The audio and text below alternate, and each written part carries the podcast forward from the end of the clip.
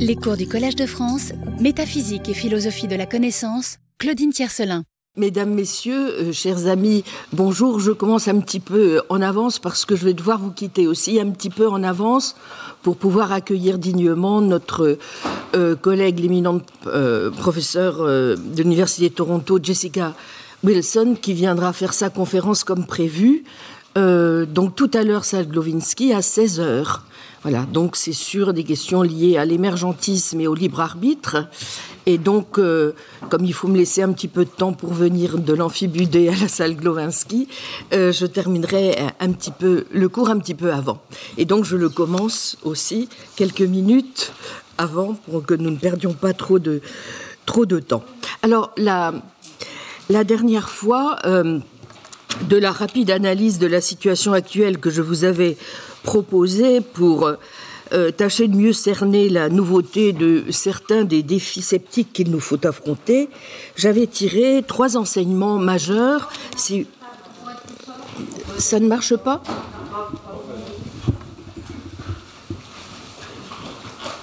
Alors, bon.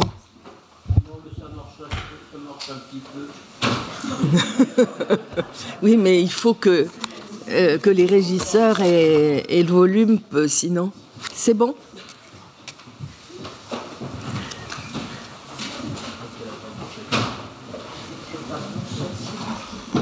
Bien, alors la dernière fois, lors de euh, la rapide analyse de la situation actuelle que je vous avais proposée, pour tâcher de mieux cerner la nouveauté de certains des défis sceptiques qu'il nous faut affronter, j'avais tiré trois enseignements majeurs. La nécessité, tout d'abord, d'être attentif à certains effets pervers du post-véritisme et en particulier au changement de perspective qu'il a bien souvent induit. Et en particulier au changement de perspective donc qu'il a induit et qui est au fond le suivant. Plutôt que de nous sentir concernés en priorité par le réel et par les efforts d'exactitude et d'analyse qu'imposerait sa connaissance, nous en venons à considérer que le diagnostic apporté sur lui est de notre fait et que l'idéal à atteindre, ce n'est plus tant la vérité que la sincérité. Ce qui non seulement indique que nous avons plus ou moins changé de problème, mais aussi et surtout, comme l'observait euh, le philosophe Harry Frankfurt, que ce n'est pas forcément de nature à nous rassurer. En deuxième lieu, nous sommes peut-être plus sensibles désormais à la distinction qui devrait s'imposer entre des doutes locaux parfaitement justifiés et des doutes généraux ou radicaux qui nous paraissent artificiels ou forcés. Troisième enseignement, enfin,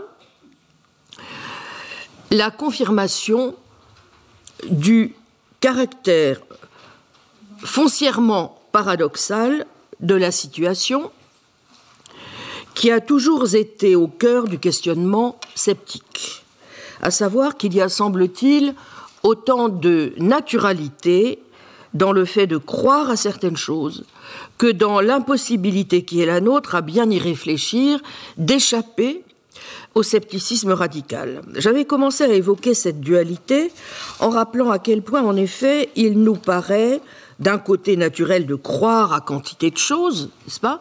Bref, comme l'écrit David Lewis, je cite, c'est un fait au sens de moi, que nous savons beaucoup de choses. Savoir cela, mieux que toute prémisse à n'importe quel argument philosophique impliquant le contraire, fait partie de ces choses-là.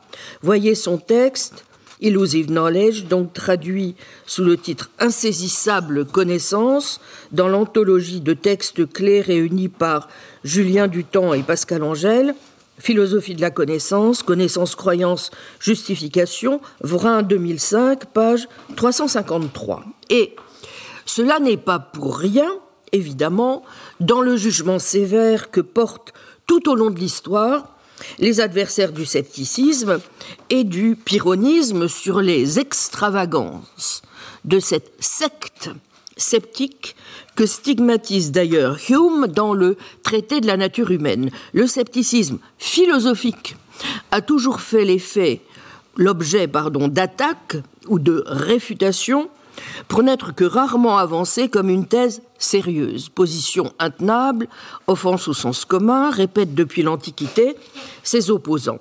L'argumentation sceptique aurait d'ailleurs pour caractéristique de n'admettre aucune réponse et de ne produire aucune conviction. Quant à la suspension du jugement, elle relèverait, ainsi que le martel Hume, de la pure et simple impossibilité psychologique. Et j'avais cité pour finir ce passage de l'enquête sur l'entendement humain. Je cite la grande destructrice du pyrrhonisme, des principes excessifs du scepticisme, c'est l'action, c'est le travail, ce sont les occupations de la vie courante. Ces principes peuvent fleurir et triompher dans les écoles, où il est certes difficile, sinon impossible, de les réfuter, mais aussitôt qu'ils quittent l'ombre et que la présence des objets réels qui animent nos passions et nos sentiments les oppose aux plus puissants principes de notre nature, ils se dissipent comme de la fumée et laissent le sceptique le plus déterminé dans le même état que les autres mortels. Enquête sur l'entendement humain dans la traduction Le Roi de 1947, page 215. Autre manière au fond de souligner que la menace sceptique est un trompe-l'œil, une attitude théorique sans aucun effet sur notre existence quotidienne, sur la manière dont Montaigne le répète à l'envie, nous vivons, obéissons aux lois et coutumes de notre campagne, Tant il est vrai à en croire Piron lui-même, nous l'avons vu, qu'il est difficile, je cite, de dépouiller l'homme de fond en comble. Bon. Inutile donc de s'inquiéter, les principes sceptiques peuvent fleurir et triompher dans les écoles, mais laissons donc ces abrutis de philosophes à leur jouet et continuons à vaquer à nos occupations. Apparemment, pourtant, ce n'est pas si évident, avais-je conclu. Mais alors, pourquoi et j'en viens au second volet du paradoxe. Eh bien parce que, en bon empiriste, Hume lui-même est bien obligé de constater que, sans être philosophe, en nous heurtant simplement au choc d'expériences perceptives, affectives ou à, des décisions éthiques rendues de plus en plus difficiles du fait de la complexité omniprésente des situations, nous éprouvons vite des hésitations à propos de la plupart de nos croyances les plus censément naturelles. Et si cette table qui est sous mes yeux embrumée par la fièvre n'était que le pur produit d'une illusion, d'une hallucination. Et nous allons y revenir dans un instant en abordant le défi sceptique dit cartésien. Ne serions-nous pas simplement en train de rêver ou la proie de quelque malingénie, de simples cerveau dans une cuve, des figurants sortis tout droit de Matrix ou du Truman Show?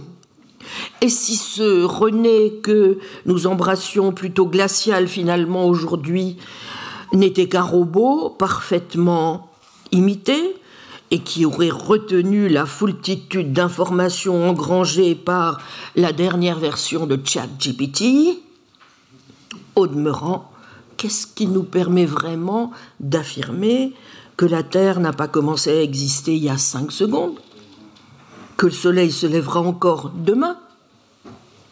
Assurément, toutes les émeraudes que nous avons vues jusqu'à présent sont vertes, mais qu'est-ce qui empêche qu'il s'en présente à l'avenir de bleu ou de rouge? Il y a bien des signes noirs, et toutes les Anglaises ne sont pas rousses. Mieux encore, même si nous n'avons aucun doute sur le caractère sacré de la vie, ne vaudrait-il pas mieux, tout bien considéré, aider à mourir cet ami que nous savons condamné, mais dont nous sommes convaincus aussi qu'en agissant de la sorte, nous abrégerions des souffrances devenues intolérables. L'attitude philosophique est-elle finalement autre chose que l'exacerbation de ces hésitations, de ces incertitudes? À moins d'être une brute épaisse, ou comme l'écrit Hume dans La curiosité et l'amour de la vérité, traité de la nature humaine, traduction, française de 46 pages 560 et suivante, un gentilhomme de campagne que les joies de la chasse et de la ferme détournent des intérêts intellectuels, mais ce n'est pas donné, somme toute, à tout le monde. Nous nous trouvons presque inexorablement conduits à examiner les principes et présupposés sous-jacents au sujet esthétiques, moraux ou politiques auxquels nous réfléchissons, et tout aussitôt à la conclusion qu'aucune de nos croyances les plus ordinaires n'est aussi certaine que nous le pensions. Et, mais ne rêvons plus trop, pour peu qu'il nous soit encore resté quelques bribes de l'idéal grec qui veut que la poursuite de la connaissance et de la vérité soit indispensable à l'accomplissement d'une vie bonne, nous avons au fait de nous apercevoir qu'aucune de ces croyances ne peut en toute rigueur recevoir le nom de connaissance ou de savoir. Il y a bien, comme le note Robert Fodglin dans son beau livre de 94, Pyrrhonian Reflections on Knowledge and Justification, page 192, je le cite, quelque chose de désopilant, de presque vertigineux dans la pensée que presque toutes nos croyances communes sur le monde pourraient tout bonnement être fausses. Et les scénarios sceptiques cartésiens semblent précisément soulever cette possibilité sous une forme aiguë. Mais pas seulement eux. À peine avons-nous commencé à réfléchir que nous rencontrons tel ou tel argument qui nous démontre de façon convaincante que tout bien considéré, comme l'observe David Lewis dans Insaisissable connaissance, nous ne savons à peu près rien. Page 354. Commençons donc par détailler un peu, si vous voulez bien, la nature, mais aussi l'ampleur de ce premier défi sceptique que constitue le défi humien. Sans doute celui-ci a-t-il connu une fortune particulière auprès des philosophes de langue anglaise dans les 50 dernières années, mais il suffit de se souvenir que Hume fut celui qui réveilla Kant de son sommeil dogmatique pour comprendre, si j'ose dire, que le mal vient de plus loin et pour prendre la mesure des raisons pour lesquelles le défi humien, sous les multiples formes qu'il a pu et peut encore prendre, continue d'être aussi vivace dans les esprits. Que nous dit en effet Hume? Eh bien, en résumé, ceci. Sans doute, le scepticisme est-il en un sens non naturel, mais il n'en est pas moins absolument irréfutable et sans partage. Rien, précisément en dehors de l'instinct naturel, ne peut nous en libérer. La philosophie nous rendrait complètement pyrrhoniens si la nature n'était pas trop forte pour elle, écrit-il dans l'abrégé du traité de la nature humaine, traduction française 71, page 73. Voyez aussi l'enquête, page 130, ou encore les dialogues sur la religion naturelle, dans la traduction Malherbe-Vrin 97, page 81 et suivante, où Hume fait dire à Philon que, je cite, chacun, même dans la vie commune, est contraint d'avoir plus ou moins de cette philosophie. Fin citation. Il faudrait ici, bien sûr, pour mesurer l'ampleur du spectre sur lequel se déploie le scepticisme humien, analyser en détail nombre de points décisifs la méfiance du philosophe d'Édimbourg à l'égard d'une bonne part de la métaphysique et de ses continuelles disputes, qui se gagnent plus selon lui par l'éloquence ou par l'imagination que par la raison, ce qui peut d'ailleurs laisser penser que Hume s'oriente parfois dans son analyse critique de la bonne et de la mauvaise philosophie vers un scepticisme, vous voyez, plus conceptuel, donc sur des problèmes touchant à la signification, que vers un scepticisme épistémologique portant davantage sur la justification de nos croyances, pour reprendre une distinction que fait Michael Williams dans son excellent texte que je vous recommande, Hume's Skepticism, au chapitre 4 du Oxford Handbook of Skepticism, sous la direction de John Greco, 2008, page 81 et suivante. Il faudrait aussi regarder de près, bien sûr, l'analyse que Hume nous propose de la force des superstitions populaires, sur lesquelles il faut bien exercer, dit-il dans l'enquête, un scepticisme antécédent, antérieurement donc, vous voyez, à toute étude et à toute philosophie, fort peu différent au fond du modèle cartésien, et qu'il distingue de ce qu'il qualifie de scepticisme conséquent, celui qu'il faut continuer à appliquer à toutes nos enquêtes, desquelles nous croyons le plus souvent à tort, que nous sommes parvenus à ôter tout élément fallacieux. Faudrait détailler encore sa critique impitoyable des illusions qui sont les nôtres sur le type de nécessité qui régit la causalité, ou sur l'inférence inductive qui ne repose sur aucune base rationnelle, sur notre croyance indue dans un monde d'objets extérieurs indépendants, ou encore sur les questions qui ont trait à l'immatérialité de l'âme ou à l'identité personnelle. Contentons-nous de rappeler que, faisant allusion à Agrippa, dans l'enquête, Hume déclare que si ces modes sont peu convaincants dans leur dénonciation de la faillibilité des sens, ils sont en revanche irréfutables dès lors qu'il s'agit de montrer que nous ne disposons pas de critères pour trancher entre des jugements conflictuels. Enquête, page 128. Ce que nous allons d'ailleurs vérifier en revenant à Sextus et en analysant, après le défi humien puis le défi dit cartésien, le troisième et fameux défi sceptique, dit défi d'Agrippa, qui soulève le classique problème en effet du critère. Je cite Hume, puis-je être sûr qu'en abandonnant toutes les opinions établies, je sois en train de poursuivre la vérité Et quel critère me permettra de la distinguer, même si la fortune me guidait sur ses traces? Après le plus soigneux, le plus précis de mes raisonnements, je ne peux donner d'autres raisons de l'assentiment que je lui accorde. Je ne sens rien d'autre qu'une forte tendance à considérer fortement les objets sous le jour où ils m'apparaissent. Fin de citation. Traité de la nature humaine, page 357. Qu'est-ce à dire, n'est-ce pas, sinon que mon jugement guidé plus par l'imagination que par l'entendement, me place au fond dans une situation où je me trouve en train d'accepter sans que la moindre évaluation rationnelle, comme le soulignait aussi Piron, ait le moindre contrôle sur cette acceptation.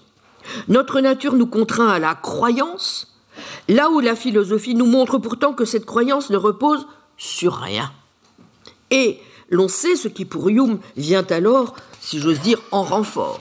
Bien, c'est la nature, car la nature est toujours en nous trop forte pour nous laisser passer de la visée théorique à la prescription pratique. C'est elle qui atténue le risque de prendre trop à cœur les leçons sceptiques. Je cite, car voici la principale objection et la plus ruineuse qu'on puisse adresser au scepticisme outré qu'aucun bien durable n'en peut jamais résulter tant qu'il conserve sa pleine force et sa pleine vigueur.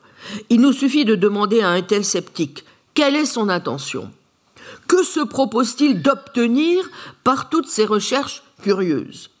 Il est immédiatement embarrassé et ne sait quoi répondre. Enquête, page 216. On aurait tort toutefois de se réjouir trop vite et encore plus de sous-estimer l'ampleur du pessimisme humien, même si c'est vrai que euh, certains qui avaient insisté beaucoup sur ce pessimisme sont un peu revenus, je pense notamment au dernier texte de Michael Williams que je viens justement d'évoquer dans le Oxford Handbook, pense il est un petit peu revenu sur la radicalité euh, de euh, son diagnostic.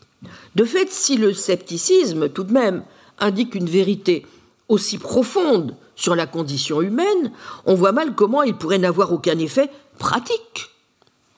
Certes, la nature nous aide, comme le dit Hume, à nous, je cite, délivrer de cette mélancolie philosophique. Traité page 363. De même, la croyance dans le monde extérieur et dans la possibilité de connaître est irrésistible. Et un sceptique, je cite, doit acquiescer au principe de l'existence des corps, bien qu'il ne puisse prétendre en soutenir la vérité par des arguments philosophiques. Fin de citation, page 275. Tout ceci va donc bien dans le sens de ce qu'on a coutume d'appeler le scepticisme mitigé de Hume. C'est donc bien parce que la nature a estimé que c'était une affaire de trop grande importance pour la confier à nos raisonnements incertains et à nos spéculations que l'existence des corps est, je cite encore, un point que nous devons prendre pour accorder dans tous nos raisonnements. Et pour celui, évidemment, qui veut réformer la République des lettres en élaborant une science de l'homme, faire de la logique une division de la psychologie empirique, qui puisse donner tout de même un peu de sens à des explications en termes de mécanismes causaux, tout cela n'est évidemment pas pour rien. La prise en compte de la psychologie importe lorsque nous parlons de certitude ou d'évidence. Les croyances pour You ne sont pas de simples événements mentaux dotés de plus ou moins de vivacité ou de faiblesse. Vous voyez, euh, et dont on évaluerait justement le degré de vivacité ou de faiblesse. Ce sont aussi déjà, comme ce sera de plus en plus le cas dans la tradition écossaise du sens commun, chez des auteurs comme Thomas Reid ou Alexander Bain, ce sont des dispositions à agir, n'est-ce pas Et donc des guides pour l'action. Il n'empêche, les arguments pyrrhoniens ont vraiment laissé leur marque. Du reste, il n'est plus possible, par exemple, de continuer à soutenir la philosophie du vulgaire qui affirmait que les objets extérieurs sont immédiatement perçus. En d'autres termes, comme je l'ai souvent dit, le fameux scepticisme mitigé euh, ne l'est qu'en apparence. Hume montre comment vivre avec la force des arguments pyrrhoniens plutôt qu'il ne les élimine. Et vivre avec, au n'a vraiment rien de désopilant, à en juger par le tableau épouvantable que dresse la conclusion du livre 1 du traité, celui d'un homme qui est, je cite, d'abord effrayé et confondu de cette solitude désespérée où il se trouve dans sa philosophie et s'imagine qu'il est un monstre étrange et extraordinaire qui, pour son incapacité à se mêler et à s'unir à la société, a été exclu de tout commerce humain et laissé complètement abandonné et sans consolation. Fin de citation traité, page 356-357, mais voyez aussi l'enquête, même si le ton y est un peu moins désespéré qu'ironique. Page 216-217. Une fois encore, donc, voyez, si la présentation de Hume est si frappante, au fond, c'est qu'elle semble justement n'avoir rien d'idiosyncrasique. Elle apparaît plutôt comme la manifestation exemplaire d'une tendance qui serait profondément ancrée dans la nature humaine parce qu'implicite dans les manières de penser de quiconque se met tout bonnement à réfléchir. C'est un point que nous avions déjà noté lors de la première séance. Et au fond, si nous ne sommes pas en permanence sceptiques, bah, c'est peut-être uniquement parce que nous sommes incapables de soutenir longtemps un effort réflexif. Si les doutes sceptiques sont non naturels, froids, forcés, ridicules, ce n'est donc pas dire qu'ils soient artificielle. Comme le notait aussi, du reste, notre René Descartes, ils sont seulement difficiles à maintenir dans la durée. D'ailleurs, ce qu'affirme Hume, ce n'est pas que les arguments sceptiques n'emportent jamais la conviction, mais plutôt que personne n'a jamais été sceptique, je cite, sincèrement ni constamment. Traité, page 270. Nous serions donc d'emblée, vous voyez, face à, au fond, deux attitudes à l'égard du monde, apparemment impossibles à réconcilier. La certitude de nos croyances, condition de, naturelle de la vie ordinaire, mais un scepticisme qui apparaît comme le résultat tout aussi naturel de la réflexion. Bref, le scepticisme indique une vérité profonde, mais en règle générale impossible à croire sur la condition humaine. Aussi, pour quiconque est enclin à la réflexion, le scepticisme est, et je cite encore Hume, une maladie qui ne peut être radicalement guérie et qui doit reparaître en nous à tout instant, encore que nous puissions l'écarter et que parfois nous puissions en sembler complètement débarrassés traité, page 307. Si la négligence et l'inattention peuvent nous apporter quelques remèdes, les soucis de la vie courante sont un palliatif, insiste-t-il, pas un remède. Traité, page 308. Bon, si Hume a raison, l'invulnérabilité théorique du sceptique signifierait qu'il n'y a donc aucun réconfort à attendre de la philosophie, mais pas seulement d'elle. Nous avons beau avoir une perspective pour le cabinet, une autre pour la rue, être croyant d'habitude, sceptique à nos heures, dès que nous avons pris conscience du peu de fondement de nos croyances, c'en est fini de notre innocence. Donc l'oscillation entre la croyance et le doute est donc, vous voyez, asymétrique et se fait en faveur du scepticisme, qui est non pas le produit de certaines idées théoriques bizarres, mais l'héritier direct d'une entreprise réflexive, quelle qu'elle soit. En un mot, si on veut se rendre imperméable au scepticisme, il ne faut pas commencer à philosopher, ni même à réfléchir. Malheureusement, cette tendance est ancrée, comme Kant le rappellera après Hume, dans la nature humaine.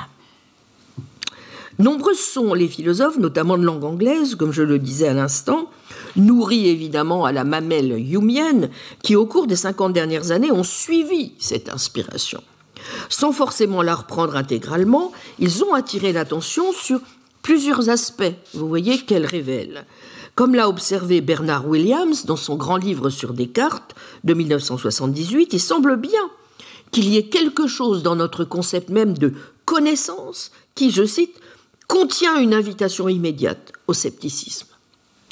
Nombreux sont aussi ceux qui soulignent ce caractère naturel, voire intuitif du doute sceptique, qui semble indiquer qu'il n'est ni réductible à telle ou telle position théorique délirante, ni purement réactif à une quête de la certitude dépassée ou à telle ou telle théorie, notamment fondationaliste de la connaissance. Tous sont aussi frappés par la simplicité, la transparence que manifestent le plus souvent les arguments sceptiques en comparaison de la complexité et de l'obscurité des théories avancées pour les combattre. Ils n'ont rien d'inintelligible, il semble au contraire qu'on les comprenne fort bien, mieux que certaines théories censées précisément les réfuter. C'est notamment ce que montre le regretté philosophe Barry Stroud dans son livre magistral de 1984, postérieur à l'ouvrage qu'il avait déjà consacré à Hume, The Philosophical Significance of Skepticism, que j'avais évoqué la semaine dernière. Après une analyse minutieuse de toutes les stratégies antisceptiques utilisées au cours de l'histoire par Descartes, par Kant, mais aussi au XXe siècle par Russell, Moore, Malcolm, Carnap ou Quine, Stroud conclut que le scepticisme est foncièrement inattaquable et qu'il est assez peu vraisemblable, mais nous aurons l'occasion d'y revenir et j'espère de le démentir, qu'on puisse jamais y répondre. Chacun sait, dit-il, que s'interroger philosophiquement sur la connaissance conduit inexorablement au scepticisme, mais personne ne veut pour autant admettre que ce soit là un résultat satisfaisant. Et c'est pourquoi, je le cite, nous continuons à acquiescer aux problèmes traditionnels et ne reconnaissons pas qu'il n'existe aucune solution satisfaisante. Nous faisons comme s'il devait être possible de trouver une réponse et en conséquence, nous nions la force, voire l'intérêt du scepticisme. Or, dit-il, le mieux que nous puissions espérer, bah, c'est de parvenir à montrer que les arguments sceptiques sont en effet parfaitement inintelligibles, mais jusqu'à présent, ce sont plutôt des adversaires du sceptique qui ont manifesté cette caractéristique. Bon, alors s'il a raison, évidemment, nous sommes en mauvaise posture. Dans un texte qui avait fait date aussi à l'époque, en 1986, Le point de vue de nulle part, qui avait été traduit en, français en 1993, le philosophe Thomas Nagel était parvenu à une conclusion assez semblable, voire plus radicale. il insistait sur le fait que le scepticisme est le produit direct de notre conception réaliste de l'objectivité, et il jugeait pour sa part impossible la réconciliation de l'image subjective qui est la nôtre au quotidien à l'égard du monde et le point de vue objectif, impartial ou détaché qu'exigerait censément sa connaissance, un point de vue sur le monde de nulle part. Je pense qu'il a tort et j'expliquerai pourquoi. Mais vous voyez bien l'esprit de ces analyses. Si répondre au scepticisme implique la négation de platitudes que nous accepterions tous, n'est-ce pas Eh bien, toute réponse adéquate au scepticisme radical risque d'être vouée à être intellectuellement insatisfaisante. C'est une même inspiration néo-humienne que vous retrouvez chez le philosophe Peter Strawson, qui a donné ici même les importantes conférences publiées sous le titre, il les avait données en français, Analyse et métaphysique. Et Strawson, qui avait plutôt insisté en 1959 dans un livre qui a fait date, Les individus, sur le caractère inintelligible du doute sceptique en proposant, je cite, de voir dans le sceptique un penseur qui offre à notre spéculation l'esquisse d'un schéma alternatif, un métaphysicien de la révision avec lequel nous ne voulons pas nous quereller, mais que nous ne sommes pas obligés de suivre. Fin de citation. Strawson dont on connaît aussi les liens avec le kantisme, a fini par admettre dans son livre de 1985, Skepticism and Naturalism, qu'il est impossible de ne pas revenir à Hume. Certes, il s'inscrit dans une veine un peu moins pessimiste, puisqu'il envisage que l'on puisse sinon fonder notre croyance en l'existence du monde extérieur, du moins l'adopter comme une inférence à la meilleure explication, les métaphysiciens s'en tirent toujours comme ça, de la cohérence de l'expérience, mais ils n'en considèrent pas moins que nous n'avons aucune raison sérieuse d'espérer une réponse décisive au problème sceptique. Le sceptique paraît irréfutable, dit Strawson, parce qu'il est irréfutable. Si nous n'admettons pas cette vérité, c'est seulement parce que psychologiquement, nous en sommes incapables. Mieux vaut donc se contenter de la solution naturaliste humienne au scepticisme, donc vous voyez le titre du livre, n'est-ce pas En rappelant qu'ils sont pratiquement sans effet dans la vie de tous les jours, puisque la croyance dans le monde extérieur ou dans l'uniformité de la nature est le fruit d'une inclination naturelle et non d'une conviction raisonnée, eh bien, les doutes du sceptique, comme les réponses théoriques qu'il provoque, sont pareillement sans objet. En vérité, vous voyez, l'impact du défi humien est si fort que vous le retrouvez chez des auteurs pour qui le souci de répondre aux sceptiques n'est pas la préoccupation centrale ou qui considèrent qu'on peut tout simplement s'en dispenser. Ainsi, la suggestion de Quine, dans son livre Relativité de l'ontologie et autres essais, de remplacer par la psychologie l'épistémologie traditionnelle et pour qui les seuls doutes réels sont des doutes scientifiques, repose sur cette idée que, je cite, la condition humienne est la condition humaine. Bon, vous comprenez pourquoi trouver une parade satisfaisante au type de défi sceptique qu'incarne Hume importe à celui qui continue de penser qu'une entreprise de connaissance reste absolument essentiel. Car on voit bien que poussé à son comble, le défi humien ne porte pas seulement sur la question de savoir si nos croyances, même vraies, sont justifiées. Si le scepticisme humien a de telles allures de radicalité, c'est parce qu'il vise bien plus largement l'entreprise philosophique elle-même. Comme l'a fort bien vu Michael Williams.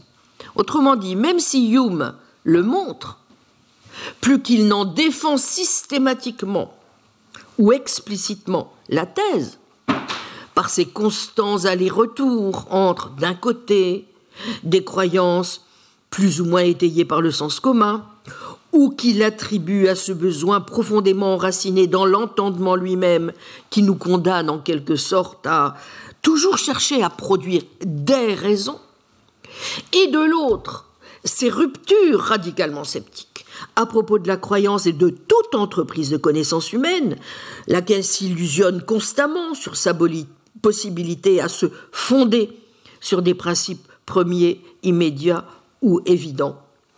Il est clair que si la perspective humienne continue d'avoir ses adeptes, c'est parce qu'elle propose, comme le dit fort justement Williams, l'une des articulations les plus complexes et les plus intrigantes, n'est-ce pas, dans toute la longue histoire du scepticisme, du type de défis sceptiques qui continuent, non sans raison, de nous hanter aujourd'hui. Ce pourquoi il nous faut évidemment l'affronter. Mais, direz-vous, n'est-ce pas quand même céder un peu trop vite tout de même au pessimisme? Bon, peut-être, après tout, comme nous l'avons dit la semaine passée, ah, ce va-et-vient permanent entre la croyance et le doute. Nous avons quand même de bonnes raisons d'estimer que le savoir, comme le doute, comporte des degrés, des formes, des degrés divers. Pour rappel, au moins, au fond, quatre remarques pour conforter nos impressions et donc atténuer le pessimisme ambiant. En premier lieu, au fond, la frontière, même entre doute et connaissance, n'est peut-être pas toujours aussi tranchée. N'est-ce pas? On présente souvent le doute comme un état d'indécision et d'incertitude pour mieux l'opposer à la croyance et à la certitude. Mais, comme nous l'ont justement appris les sceptiques pyrrhoniens, la suspension du jugement n'est pas le doute. C'est précisément ce qui nous permet d'en guérir, de sortir de cet état inconfortable. Et même si nous n'optons pas pour le pyrrhonisme et acceptons de donner notre assentiment à des choses qui sont non évidentes, il semble bien que nous ayons d'autres moyens de supprimer nos incertitudes subjectives. Après tout, il y a quantité de choses qui ne sont pas évidentes, ni absolument certaines, ni objectivement, ni absolument certaines, mais auxquelles pourtant nous ne pouvons nous empêcher de croire et de donner notre assentiment. N'est-il pas plus raisonnable de considérer le doute et la croyance comme des concepts donc qui admettent au fond des degrés? Ne sommes-nous pas en tout ceci victimes d'une conception par trop infaillibiliste au fond de la connaissance? Deuxième remarque, nous savons bien que notre idée même de connaissance a changé.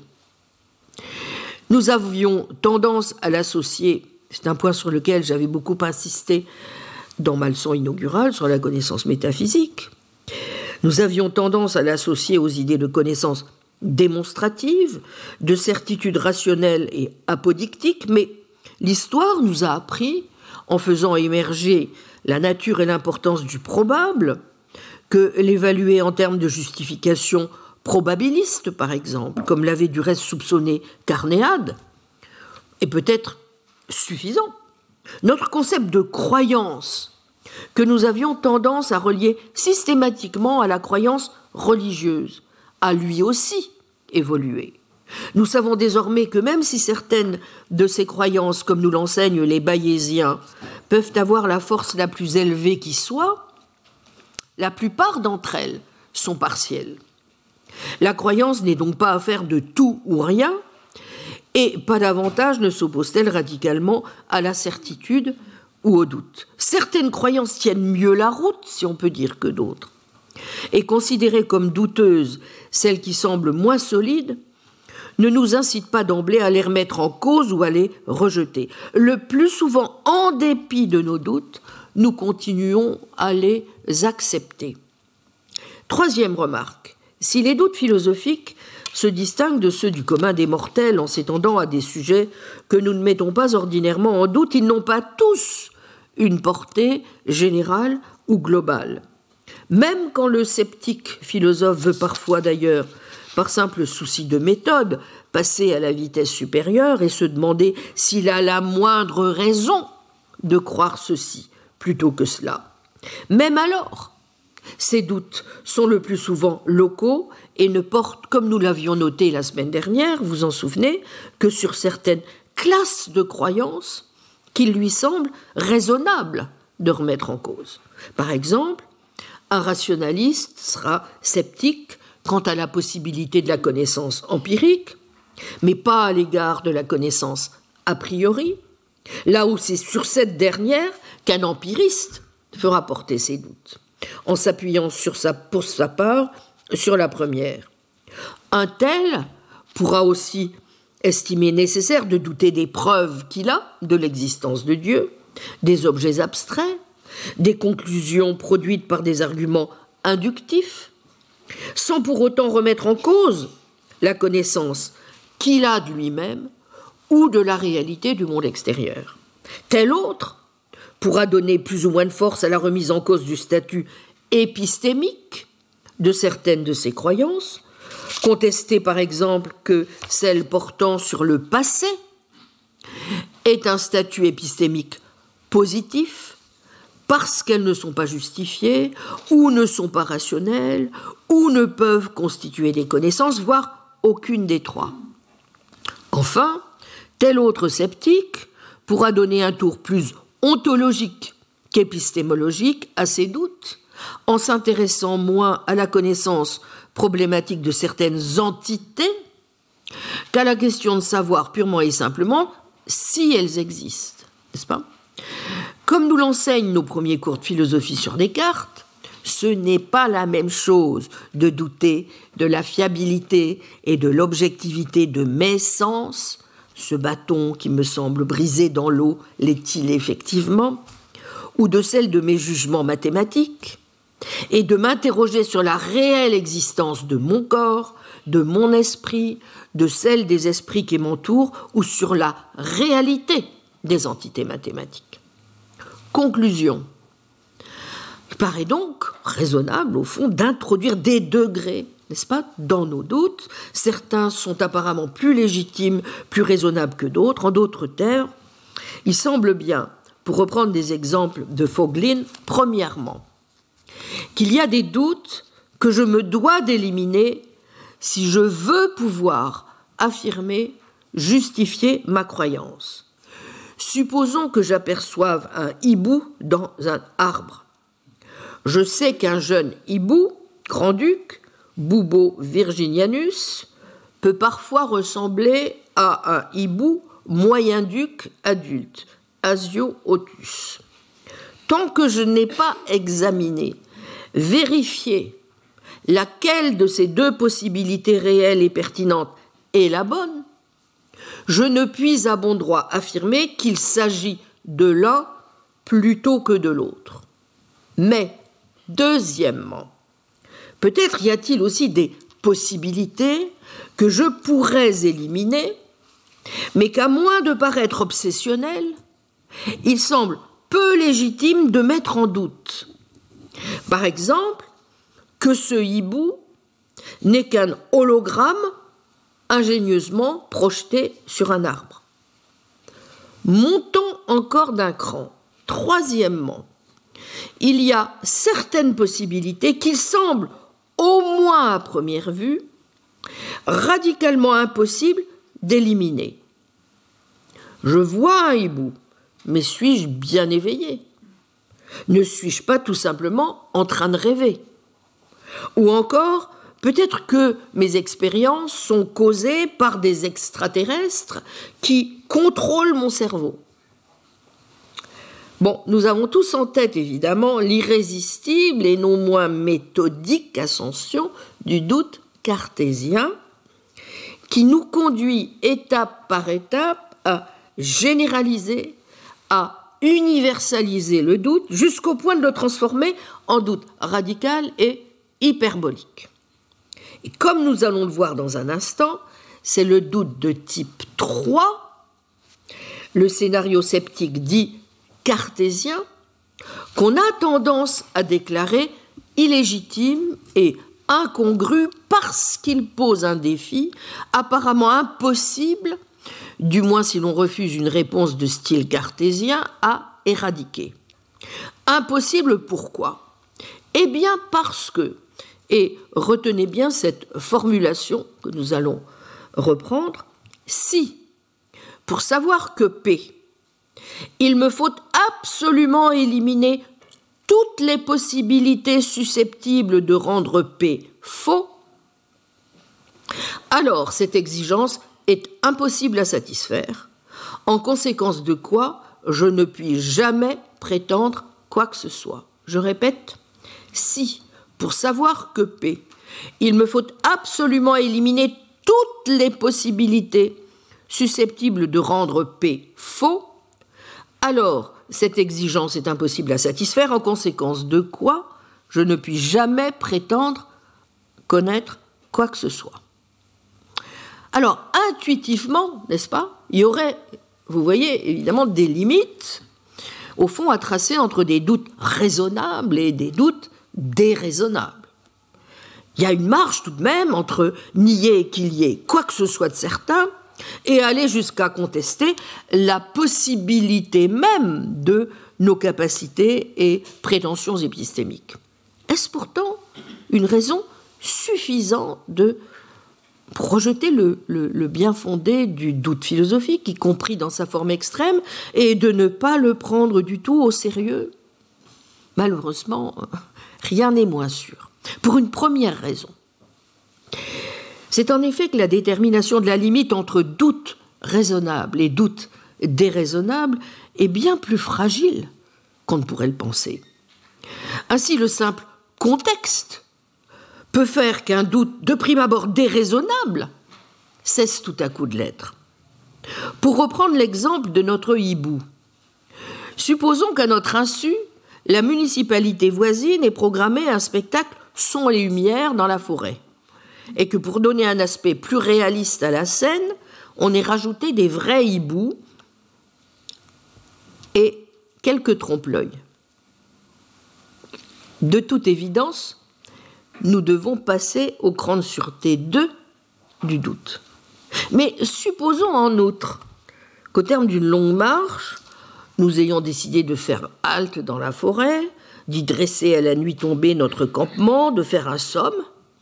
Est-il bien sûr que ce hibou, euh, nous avons bu un petit peu avant de nous endormir, que ce hibou moyen-duc ou grand-duc n'était pas un pur produit euh, de nos rêves? De toute façon, quels moyens avons-nous subjectivement de distinguer notre expérience de veille et notre expérience onirique? Et si nous n'en avons aucun, avons-nous d'autres éléments qui nous permettent de lever ce doute? Passer au cran 3, vous voyez, est peut-être moins insensé qu'on ne pouvait le penser d'entrée de jeu. En tout cas, si Descartes a raison, et si nous voulons comme lui nous donner des moyens sûrs de répondre aux défis sceptiques, il semble bien que nous ne puissions pas aussi facilement faire l'économie de son scénario. Troisième remarque, on objectera encore, et nous venons de voir la force de l'argument humien, que les doutes sceptiques n'ont aucun pouvoir psychologique et que les arguments sceptiques ressemblent aux arguments en faveur, au fond, de l'existence de Dieu. Il est douteux que l'un d'entre eux ait jamais produit un converti. Le mérite de Hume, comme des néo-humiens contemporains, est de suggérer qu'en toute rigueur, le scepticisme ne pose pas un problème existentiel. Comme le rappelait Thomas Reid, à quelqu'un qui ferait profession d'être sceptique et que l'on voudrait aider à s'en sortir, la métaphysique ou la logique ne serait d'aucune utilité. La seule chose qu'il faudrait lui conseiller, c'est d'aller voir un docteur et de suivre un régime. Bon, mais que les doutes ne soient pas vraiment vécus ne signifie pas qu'ils soient totalement inoffensifs. Au demeurant, sont-ils aussi peu vécus qu'on veut bien le dire? Comme certains l'ont noté, la force des arguments sceptiques vient bien d'une réalité qui est aussi en un sens psychologique. Quand on les examine, on s'aperçoit qu'ils partent de prémices que nous sommes enclins à accepter, mais qui simplement finissent par impliquer des conclusions qui, elles, nous semblent inacceptables. Si l'on veut donc pouvoir prendre la mesure de l'adversaire à vaincre, ce dont Sextus, Aristote, Descartes ou Hume étaient pour leur part convaincus, il faut montrer, comme l'avait subtilement observé le philosophe Christopher Hookway dans son beau livre de 90 Skepticism, que, je le cite, soit il menace nos réalisations cognitives, soit il empêche des possibilités de réajustement dans nos attitudes à l'égard de nos croyances et de nos investigations. Et qu'on le veuille ou non, cela fait bien une différence de trouver le moyen ou pas de lui répondre. Donc vous voyez, on ne peut pas s'abriter derrière de mauvaises raisons pour écuser trop vite la pertinence du problème, par exemple, en supposant que les arguments sceptiques sont autoréfutant, on prétend savoir que personne ne sait. En vérité, l'incohérence des doutes sceptiques n'est guère aisée à le démontrer. Comme l'a brillamment montré John Greco dans son beau livre de 2000, Putting Skeptics in Their Place, The Nature of Skeptical Arguments and the Role in Philosophical Inquiry, on peut vérifier, écrit-il, qu'un grand nombre d'arguments sceptiques, historiquement éminents, tels ceux de Sextus, d'Aristote, de Descartes, de Hume, ne comportent pas d'erreurs manifestes. Bien au contraire, de tels arguments partent de présupposés sur la connaissance qui sont tout à fait plausibles, y compris en dehors de l'enquête philosophique. Ce sont souvent des présupposés que nous acceptons nous-mêmes, soit explicitement, soit implicitement. Simplement, à un moment donné, il apparaît aussi que ces arguments prouvent une conclusion qui n'a absolument rien de plausible, qui est même incroyable, voyez-vous, au sens littéral du terme. C'est donc plutôt là que réside le cœur de la force des arguments sceptiques, dans la difficulté à dire à quel endroit au juste ils sont défectueux. Ce pourquoi, pour les rejeter, nous sommes bel et bien obligés d'adopter des positions très étayées sur la nature de la connaissance et de ce en quoi consiste, par exemple, une preuve. Et tel est bien, nous allons le voir, l'enseignement cartésien. La seule manière de vaincre le sceptique, bah, c'est de le battre sur son propre terrain, d'utiliser les arguments sceptiques comme un filtre pour éliminer toutes les opinions douteuses. Seules pourront être retenues les propositions qui auront résisté à l'assaut sceptique le plus déterminé. Car faut-il rappeler que le premier à reconnaître la valeur des arguments et du raisonnement est le sceptique lui-même. Car s'il est vrai que l'on distingue souvent le scepticisme antique, pratique et moral, manière de vivre visant surtout l'épanouissement sans le faux confort du dogme ou de la conviction théorique, simple acquiescement aux apparences qui ne donne son assentiment à aucune des affirmations opposées auxquelles est accordée une égale force de conviction, ni optimiste, ni pessimiste, alors que le scepticisme dit moderne et parfois dogmatique et, comme on vient de le voir, pessimiste, n'est-ce pas? On doute que les hommes soient à même d'acquérir une connaissance adéquate du monde à l'aide des outils théoriques dont ils disposent, perception et raison, et surtout, on met en doute l'existence du monde extérieur défi sceptique majeur qui n'apparaît vraiment qu'à l'époque moderne, n'est-ce pas? Bon, en dépit de ces différences, les deux ont malgré tout nombre de points communs. Comme nous l'avons vu, le terme grec pour sceptique est proche du verbe skeptomai, qui veut dire rechercher, se dire sceptique pyrrhonien en tout cas pour les héritiers d'Énésidème ou de Sextus, ce n'est pas du tout mépriser la recherche, encore moins le raisonnement et les arguments. Sans doute est-ce un reproche parfois utilisé par le pyrrhonien contre le sceptique jugé par lui dogmatique de maintenir sa confiance en sa capacité à raisonner pour établir les choses. Et on ne manquera pas d'ailleurs, vous vous en souvenez, d'accuser Descartes de s'appuyer tout au long des méditations sur son pouvoir de raisonner pour écarter les doutes qu'il s'est employé à soulever alors qu'il a théoriquement, dès la première méditation, jeté le discrédit sur la fiabilité de ses facultés. Mais on le sait aussi, l'ambition des techniques dialectiques d'Énésidème ou des modes d'Agrippa n'est pas d'empêcher le raisonnement. Au contraire, ces exercices mentaux sont censés assister le pyrrhonien en le prémunissant des perturbations et inquiétudes suscitées par le dogmatisme. On ne saurait donc sous-estimer la force y compris psychologique, du scepticisme. Quand bien même on devrait renoncer in fine à trouver la position correcte, le paradoxe qu'il met en lumière, la vigueur des arguments qu'il invoque à l'encontre des philosophes dogmatiques, suffirait à eux seuls à en légitimer, voire à en rendre nécessaire l'examen. C'est pas un hasard si le scepticisme s'est toujours présenté dans le temps même où était avancée telle ou telle position philosophique mouche du coche du dogmatisme, mais également défi, stimulant pour la philosophie, obligeant celle-ci à un constant réexamen de ses thèses pour en proposer de nouvelles et de plus fortes qui soient mieux à même de résister aux objections. Une chose en tout cas est sûre. Comme l'écrivait en 1985 le philosophe Crispin Wright, grand lecteur de Wittgenstein, je le cite, les meilleurs paradoxes philosophiques indiquent la présence d'un choc authentique entre des caractéristiques de notre pensée qui vont profond. Leur solution doit donc consister en un changement fondamental, à prendre des options conceptuelles que l'on peut avoir omis de considérer. Les arguments sceptiques traditionnels, sous leur forme la plus forte, sont des paradoxes de ce genre. Commençons donc par préciser, après le défi Yumien, le deuxième type de défi que je viens d'évoquer, le défi classiquement baptisé désormais défi cartésien. De quoi s'agit-il au juste? Oh, bien sûr, euh, Descartes n'a de cesse de présenter sa démarche comme visant à rejeter une fois pour toutes le pyrrhonisme. Mais s'il est pris pour modèle, c'est parce que le scénario mis en place dans la première méditation, sous la forme du doute méthodique et radical et hyperbolique, constitue en un sens le paroxysme du questionnement sceptique.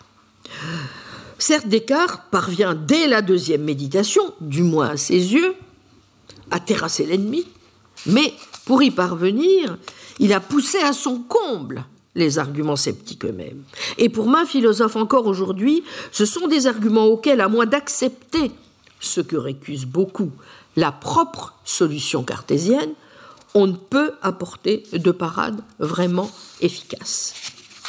Sans préjuger pour l'instant du verdict, et s'il me faut d'emblée, une fois pour toutes, admettre l'incapacité où nous serions de décider si oui ou non nous sommes la proie du rêve, d'un malin génie, ou comme il reviendra en 1981 dans ce texte classique de Raison, vérité et histoire, le philosophe Hilary Putnam, de simple cerveau dans une cuve, il est bien vrai qu'il nous est tous arrivé un jour de nous demander si nous ne rêvions pas, ou si ce que nous croyons voir n'était pas en fait le produit de notre imagination, même si nous ne sommes pas prêts à admettre d'emblée la conclusion pessimiste du sceptique.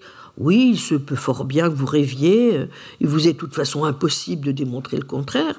Nous, nous sentons tous quand même d'instinct qu'il y a quelque chose de juste dans cette pression. Alors pourquoi? Bien d'abord parce que bah, ce sont bien les sens qui nous renseignent sur le monde extérieur. C'est d'eux que nous tirons notre connaissance de la réalité environnante. Comment donc prétendre savoir quelque chose de celle-ci sans commencer par nous assurer qu'ils sont fiables?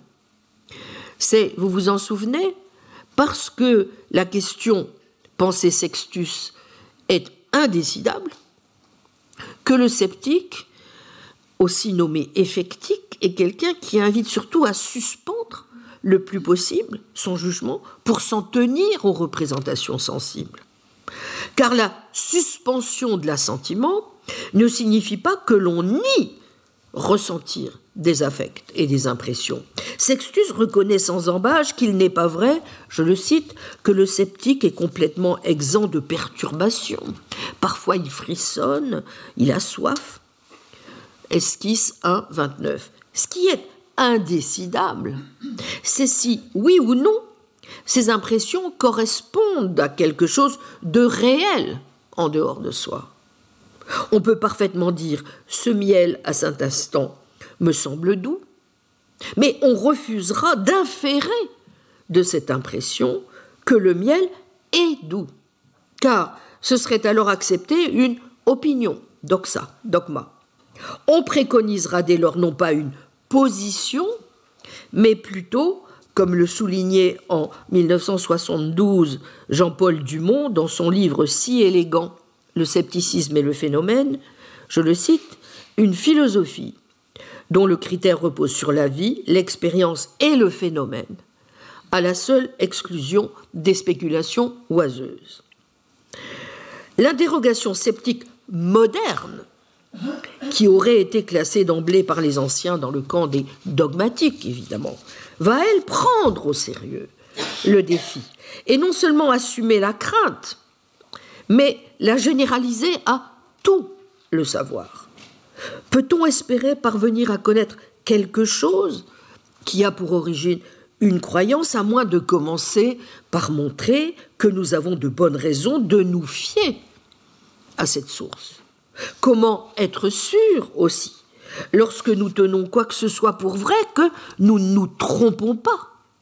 Allons plus loin. Pouvons-nous, oui ou non, disposer de critères infaillibles, sait-on jamais, qui excluent toute possibilité que nous nous trompions et qui garantissent que la chose que nous croyons vraie l'est belle et bien?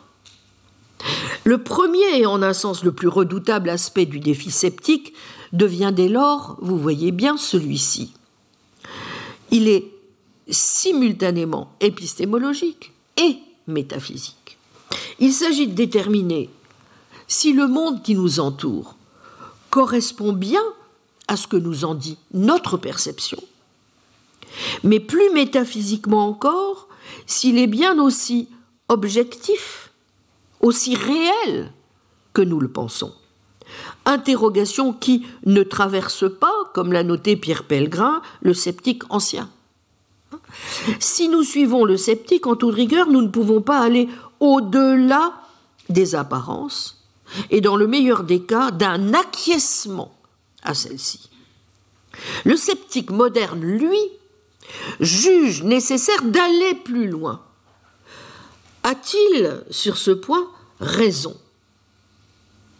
Comme John Searle l'avait fait observer dans ce livre important que j'avais traduit, La construction de la réalité sociale, Gallimard 1998, je le cite, La motivation philosophique qui sous-tend les arguments vérificationnistes contre le réalisme est celle qui consiste à essayer d'éliminer la possibilité du scepticisme en abolissant la distance qui existe entre l'apparence et la réalité, car c'est cette distance qui rend le scepticisme possible d'entrée de jeu. Si la réalité ne consiste en rien d'autre qu'en nos expériences, si nos expériences constituent en quelque sorte la réalité, alors la forme de scepticisme qui énonce que nous ne pouvons jamais sortir de nos expériences pour aller vers la réalité qui se tient au-delà, trouve sa réponse. Fin de citation. Cette question structure d'ailleurs l'argumentation de George Berkeley en faveur de l'immatérialisme. Le type de scepticisme qui fait florès dans la philosophie moderne et qui n'avait pas cette nature dans l'Antiquité est bel et bien lié à deux impossibilités auxquelles les philosophes se sont heurtés. Démontrer qu'il y a des corps hors de nous, n'est-ce pas? Connaître la réalité dernière des choses. Et c'est parce que les philosophes modernes, prenaient Locke, Malbranche, Descartes, distingue les apparences de la réalité, dont la distinction qualité première, qualité seconde est l'un des effets, nous enfermons ainsi, diront certains, dans nos représentations, dressant un voile, pour reprendre un terme cher à Locke ou à Berkeley, entre nous et le monde, qu'il devient impossible de prouver l'existence de corps hors de nous. Pierre Bell le rappelle aussi dans les articles Piron et Zénon, remarque B de son dictionnaire. La nouvelle philosophie a mis en évidence que toutes les qualités des corps ne sont que des apparences et qu'il n'existe aucune raison décisive permettant d'exclure les qualités dites primaires de la réduction phénoméniste effectuée pour les qualités secondaires. Je cite on aurait bien voulu en accepter l'étendue, dit Bale, mais on n'a pas pu. Car si les objets des sens nous paraissent colorés, chauds, froids, odorants, encore qu'ils ne le soient pas, pourquoi ne pourraient-ils point paraître étendus et figurés, quoiqu'ils n'eussent rien de tel? Fin de citation. Les nouveaux sceptiques auraient donc, vous le voyez, raison. Le scepticisme est bien le produit direct de ce que l'on cherche une compréhension de notre rapport au monde en termes réalistes. et une compréhension tout aussi erronée du point de vue de l'idée que nous nous faisons de l'objectivité que de celle que nous nous faisons du réalisme. Prendre au sérieux cette vulnérabilité au défi sceptique sous cette nouvelle guise nous soumet donc, vous le voyez bien, à une double et incontournable exigence. Une première exigence qui est en un sens méthodologique. Elle consiste à aller aussi loin que le préconisait Descartes, à admettre le bien fondé du scénario sceptique radical et à proposer, comme les Pyrrhoniens, des techniques permettant de contrer les raisons de croire par des raisons au moins aussi convaincantes de douter ou du moins de ne pas croire, de manière à rejeter l'argumentation sceptique suivante. Pour savoir que P, je dois éliminer toutes les possibilités que non P. Or, je ne peux pas éliminer toutes les possibilités que non P. Donc, je ne sais pas que P. Reformulation, n'est-ce pas, de la première formulation que j'ai donnée tout à l'heure. Ou pour prendre une autre formulation désormais classique de l'exigence, si je sais que P, alors je n'ai pas de raison de douter que P. Or, X est une bonne raison de douter que P. Donc, je ne sais pas que P. Vous y êtes? Toute la question est alors de savoir si une entreprise telle que celle du doute radical de type cartésien est réellement possible, et j'y reviendrai dans notre quatrième séance, voire tout simplement intelligible, ou bien s'il faut en limiter la portée, soit en adoptant une position, pourrait-on dire, de repli, proche de celle que suggère une épistémologie dite des charnières, hinge epistemology, du type de celle que suivent aujourd'hui certains philosophes très inspirés par Wittgenstein, soit en reprenant des arguments s'inscrivant davantage dans la tradition des philosophes du sens commun, que ce soit euh, les arguments de J. Moore ou de Thomas Reid, soit en assouplissant nos exigences, en nous contentant par exemple d'exiger l'élimination non pas de toutes les possibilités, mais de celles-là seules qui sont pertinentes. La difficulté étant alors de déterminer, vous vous en doutez, les critères de cette pertinence, soit encore en acceptant, comme le suggère justement quelqu'un comme Crispin Wright, dans son article Skepticism and Dreaming Imploding the Demon, de viser non pas forcément des, connaissances fondées, mais à tout le moins des croyances justifiées. Nous verrons combien cette distinction importe. Après tout, nous pouvons vivre peut-être en concédant que, à strictement parler, nous ne connaissons pas stricto sensu certaines des choses que nous croyons savoir, à condition de conserver l'idée que nous sommes pleinement justifiés à les accepter. Nous avons appris à ne plus exiger un idéal cartésien de connaissances absolument certaines et fondées. Nous nous satisfaisons le plus souvent de croyances probables, partielles, de justifications défaisables et peu concluantes. En revanche, ce qui serait insupportable, ce serait de devoir admettre que, s'agissant par exemple de nos croyances sur le monde extérieur, sur autrui ou sur le passé, nous ne pouvons jamais parvenir à la moindre opinion vraiment justifiée. Or, c'est bien cela que les arguments sceptiques prétendent établir. La deuxième exigence à laquelle nous devons nous soumettre nous impose, quant à elle, vous l'aurez compris, de donner consistance à l'hypothèse réaliste. Car menacer le phénoménisme, c'est avoir de bonnes chances du même coup de réduire, si vous avez bien entendu, l'impact du scepticisme. Celui-ci ne viendrait-il pas tout bonnement de ce que l'on a une idée fausse du réalisme, qui nous conduit à voir forcément le réel comme quelque chose d'indépendant radicalement de notre pensée? Ce que j'ai souvent dénoncé, pour ma part, à la suite de certains philosophes tels que Peirce ou Putnam, comme étant de l'ordre des mirages liés au réalisme métaphysique ou à l'externalisme. En tout cas, il y a fort à parier que répondre aux sceptiques correctement, comme l'avait souligné Kant, mais avec des moyens différents, ce sera d'une part ne pas hésiter, au moins pour commencer, à radicaliser le doute méthodique, et d'autre part, tout en respectant l'intuition réaliste, qui ne saurait être totalement non fondée, tenter de trouver une forme satisfaisante de réalisme. Mais j'aurai l'occasion de développer plus en détail cet aspect, au moins autant métaphysique qu'épistémologique du défi, et sans doute euh, cela sera-t-il euh, une partie du cours de, justement, la suite du cours l'an prochain. À ce stade de notre analyse, voyons bien où nous en sommes. Que les choses soient claires.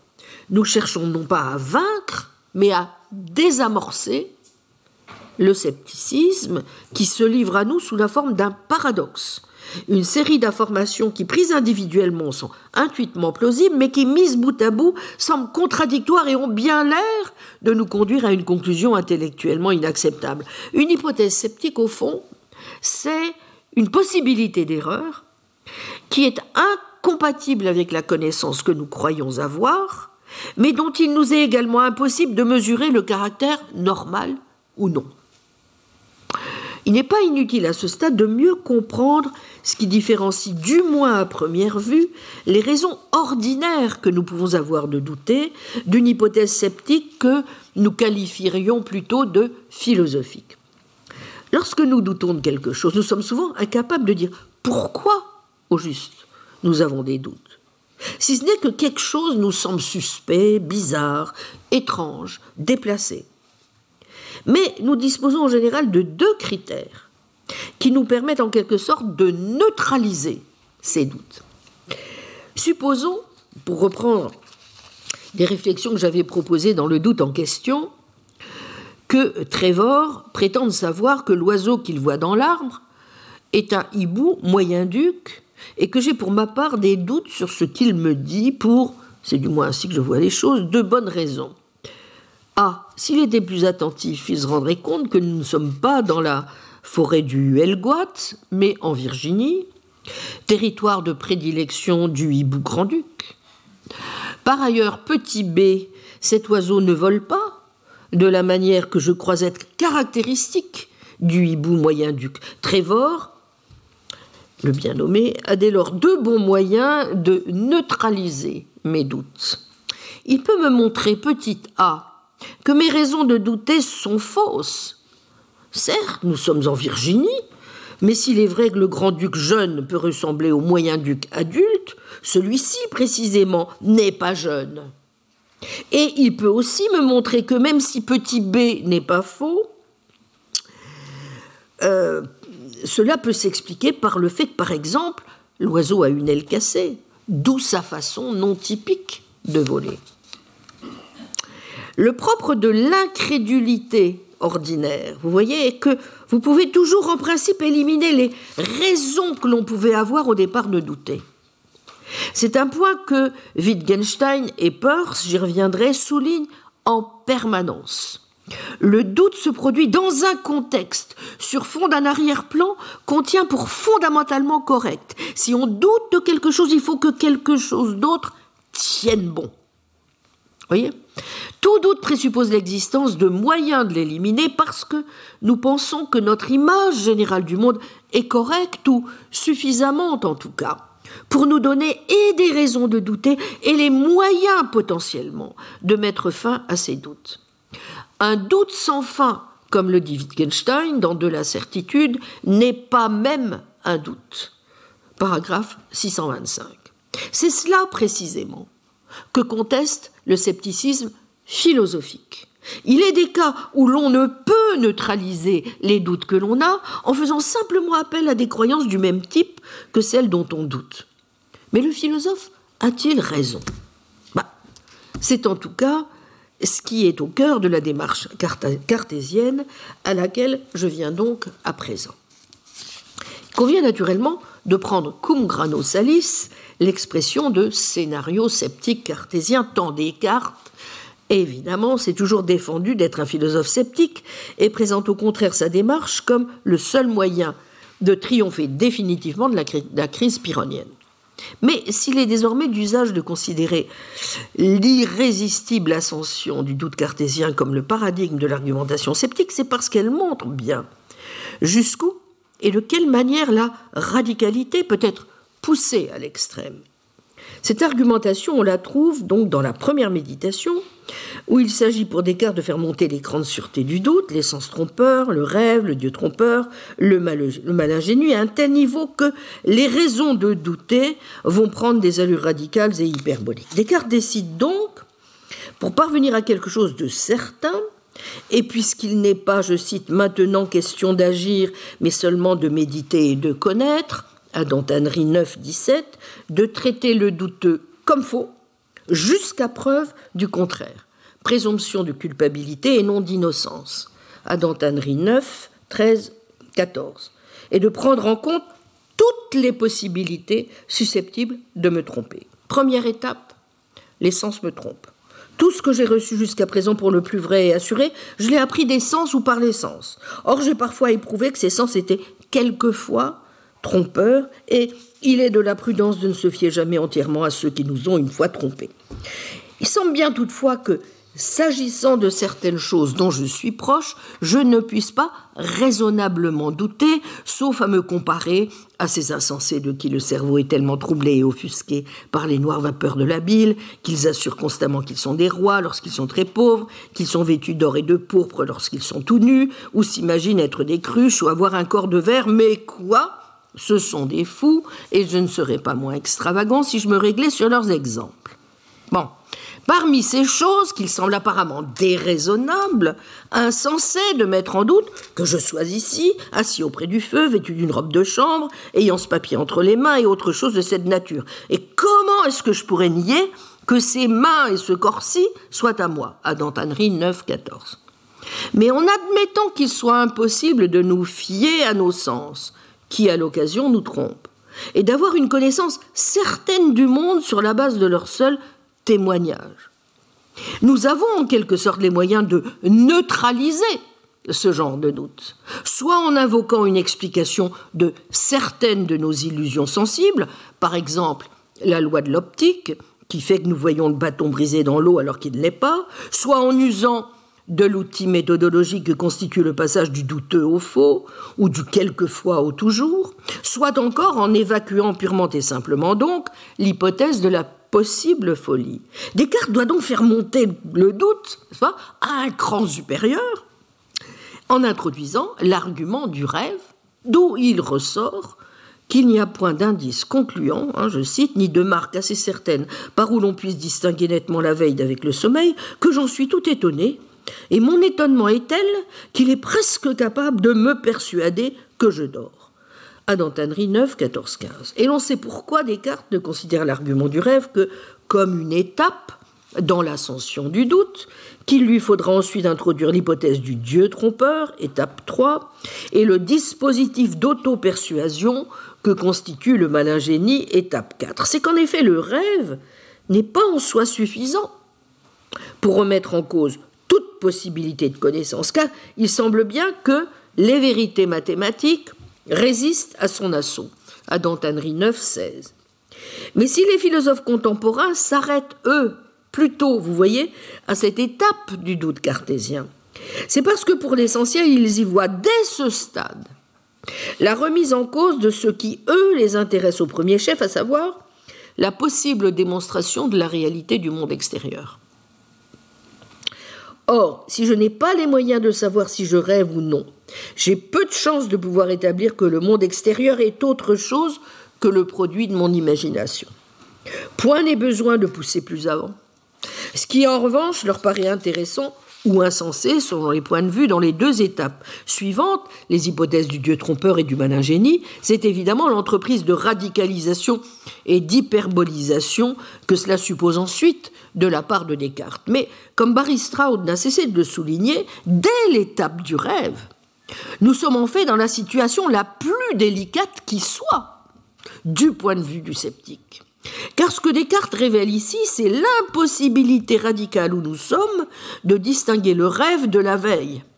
Et du même coup, le doute absolu qui frappe quelque certitude que ce soit. C'est d'ailleurs ce qu'avait parfaitement compris G. Moore dans son texte Certainty. Même si là, j'y reviendrai, des réponses à l'objection sur lesquelles donc on nous, reviendra, nous reviendrons lorsque euh, nous évaluerons la stratégie de réponse aux sceptiques à l'aune du sens commun. En résumé, dit Moore, s'il est vrai qu'on ne peut pas savoir, savoir, tant qu'on ignore si l'on n'est pas en train de rêver, si l'on est ou non debout en train de donner une conférence, on peut se demander pourquoi il serait plus plausible d'utiliser cela comme prémisse d'un argument en modus ponens que de l'utiliser comme un argument en modus tollens pour conclure qu'on sait finalement que l'on ne rêve pas.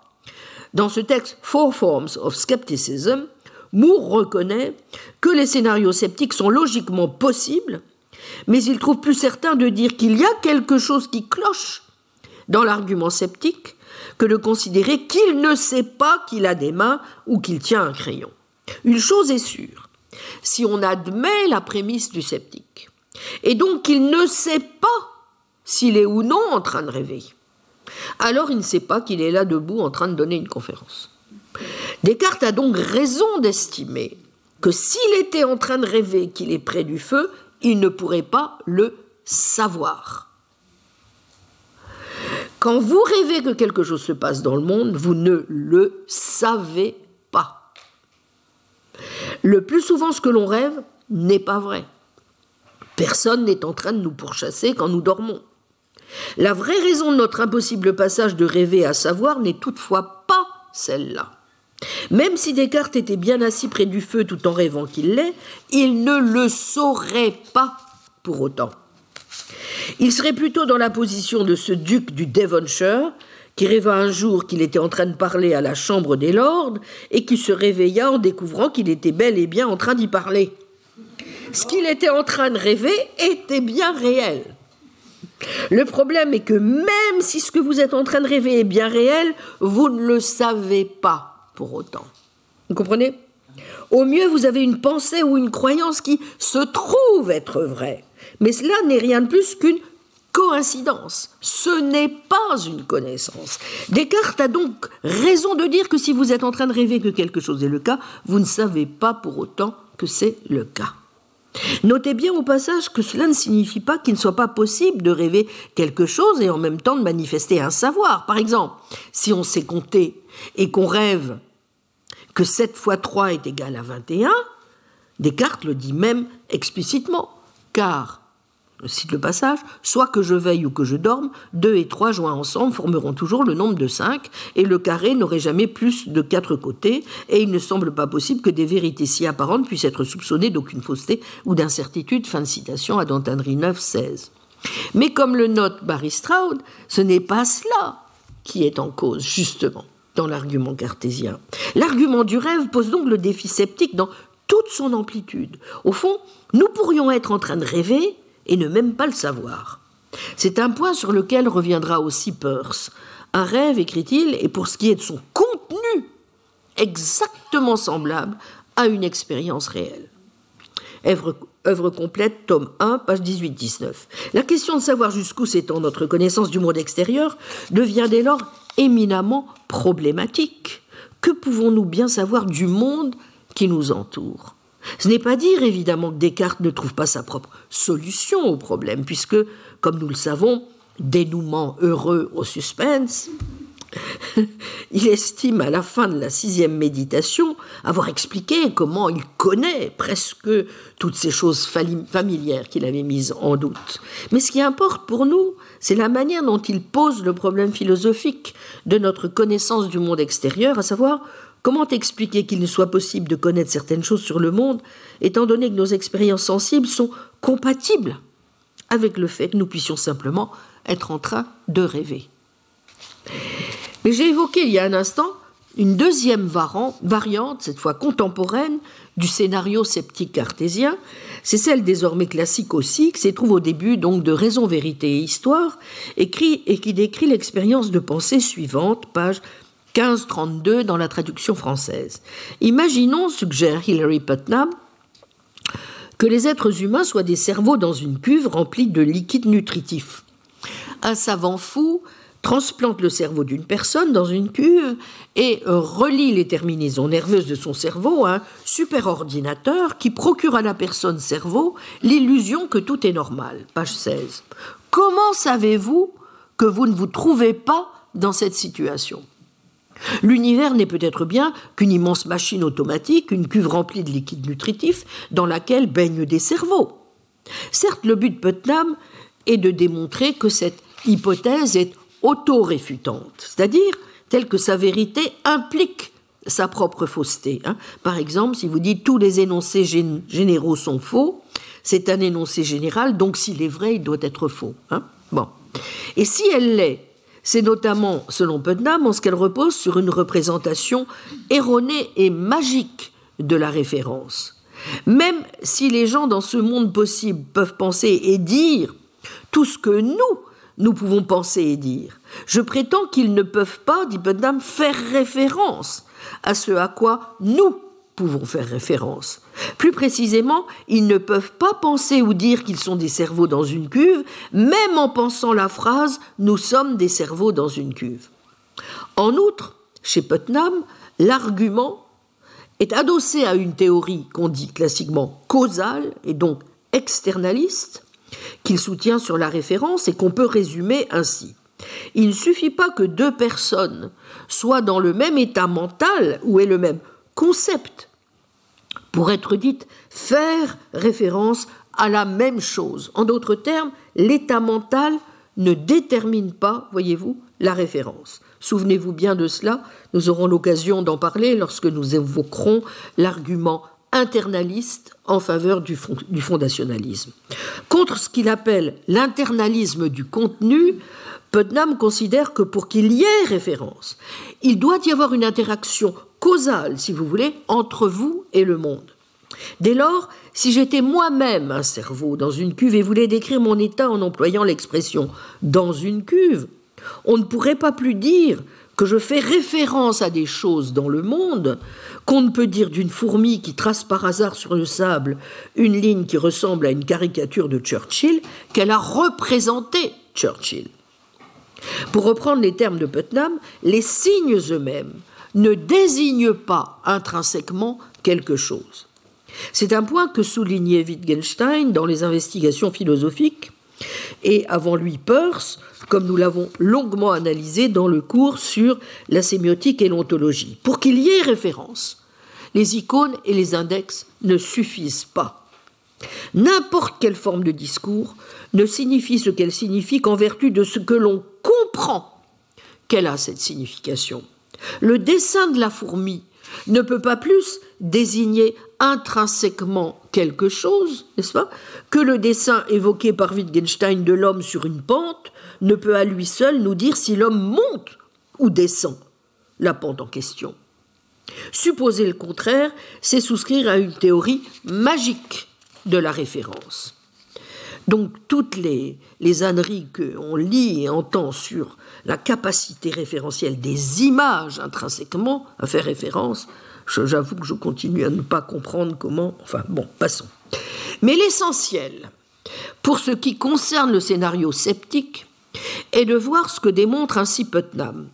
Comme Descartes, l'impossibilité, vous voyez, où nous sommes, au cas où nous serions des cerveaux dans une cuve, de distinguer cette situation de la situation dans laquelle nous n'y serions pas. Supposons en effet que je sois un cerveau dans une cuve. L'énoncé par lequel j'exprimerai ma pensée que je le suis ferait alors référence non à la cuve dans laquelle je baignerai, mais à la cuve dans l'image. Dès lors, si je suis un cerveau dans une cuve, mon énoncé je suis un cerveau dans une cuve est faux. Si en effet l'hypothèse est vraie, alors ce qui rend vrai mon énoncé est non pas je suis un cerveau dans une cuve, mais je suis un cerveau dans une cuve dans l'image.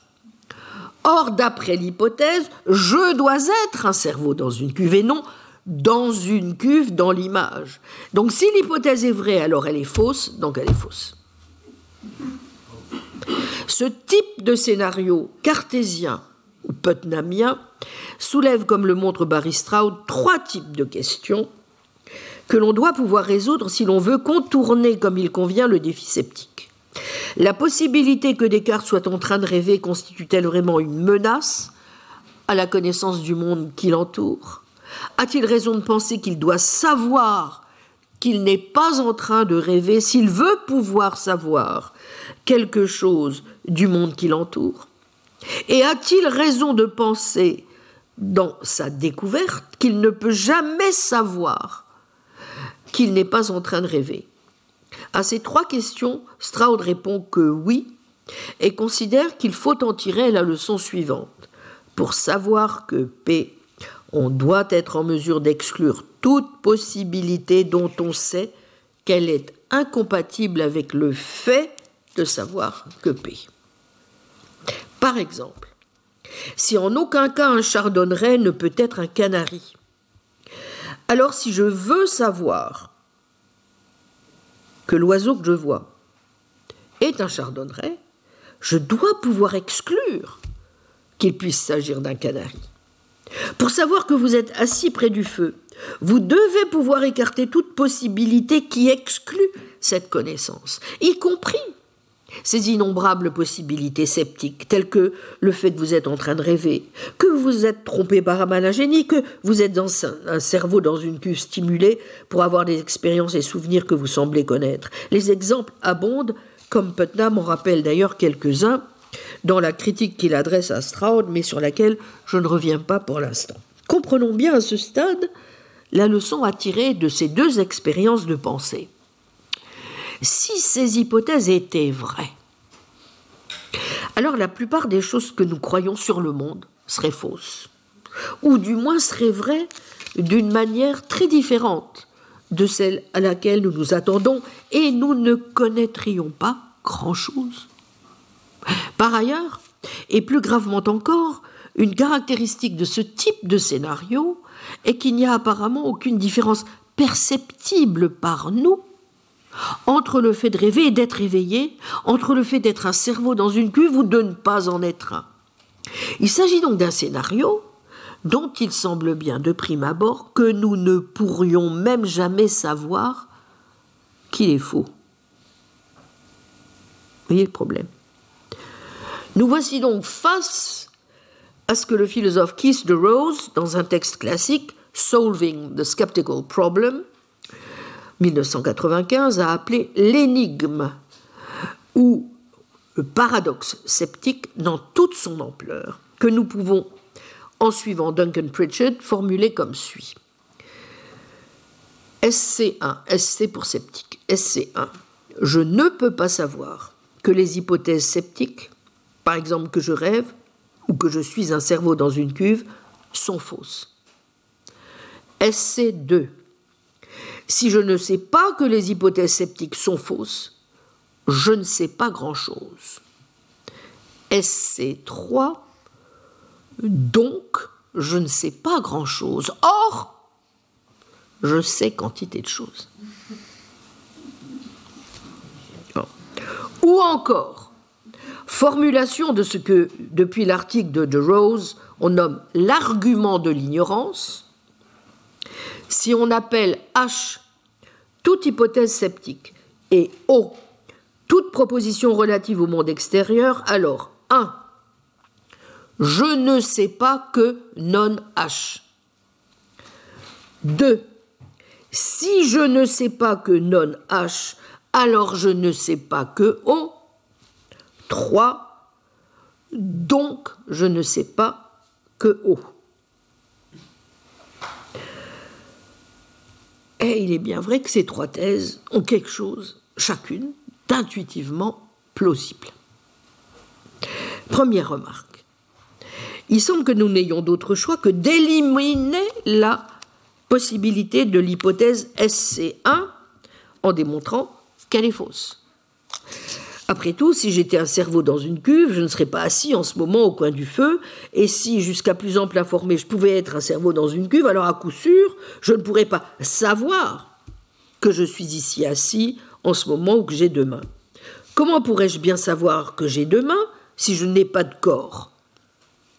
D'où le caractère intuitivement convaincant de SC1, mais aussi de SC2. Si je ne sais pas que les hypothèses sceptiques sont fausses, n'est-ce pas? Je ne sais pas grand-chose.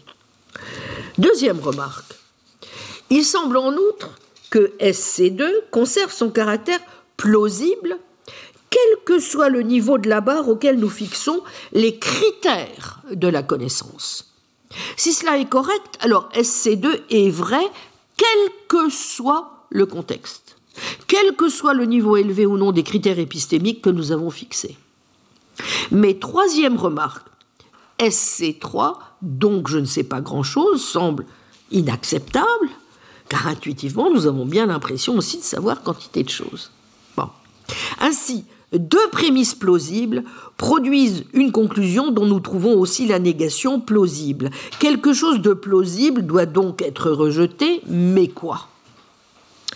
Assurément, on pourrait être tenté d'adopter d'emblée la position du sens commun, déclarer qu'on n'est plus certain de savoir que l'on a deux mains, qu'on ne peut l'être de la vérité de l'une ou l'autre des prémices de l'argument, encore moins de la vérité de leur conjonction, et rejeter par conséquent l'une de ces prémices plutôt qu'accepter la conclusion. Mais on peut aussi, considère De Rose, avoir la réaction sceptique et accepter la conclusion.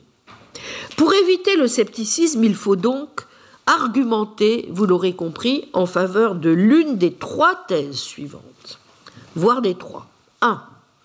En dépit des apparences, nous savons, ou tout du moins pouvons savoir, que les hypothèses sceptiques sont fausses. 2. En dépit des apparences, il ne suit pas de notre ignorance de ce fait que nous ignorons aussi bon nombre des choses que nous croyons ordinairement. 3. En dépit des apparences, ces trois thèses ne sont finalement, finalement pas contradictoires. Mais comme y insiste De Rose, je le cite, en cherchant une solution à cette énigme, nous devons chercher une explication aussi de ce pourquoi nous sommes tombés pour commencer dans le piège sceptique. Et pas simplement nous employer à faire un choix entre ces trois manières désagréables de sortir du piège. Nous devons expliquer comment deux prémices qui ensemble produisent une conclusion si incroyable peuvent elles-mêmes nous paraître si plausibles.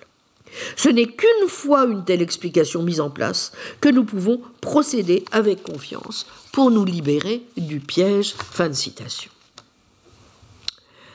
Bien, voilà pour les deux premiers défis, Yumien et cartésien. Quelques mots avant de vous laisser sur le troisième défi, à savoir le défi d'Agrippa et le problème qui lui est lié, qu'on appelle classiquement le problème Guettier. Bon, j'irai très vite euh, sur le, le, dernier point et je laisserai l'examen précis du défi d'Agrippa pour la semaine prochaine, mais quelques mots quand même pour introduire déjà les difficultés. Prendre toute la mesure du défi sceptique, en effet, c'est évidemment ne pas éluder ce troisième défi, qui est, tout sauf euh, euh, non important. Défi important, donc, qui pose à la connaissance et que l'on a coutume de caractériser comme le problème du critère ou défi d'Agrippa.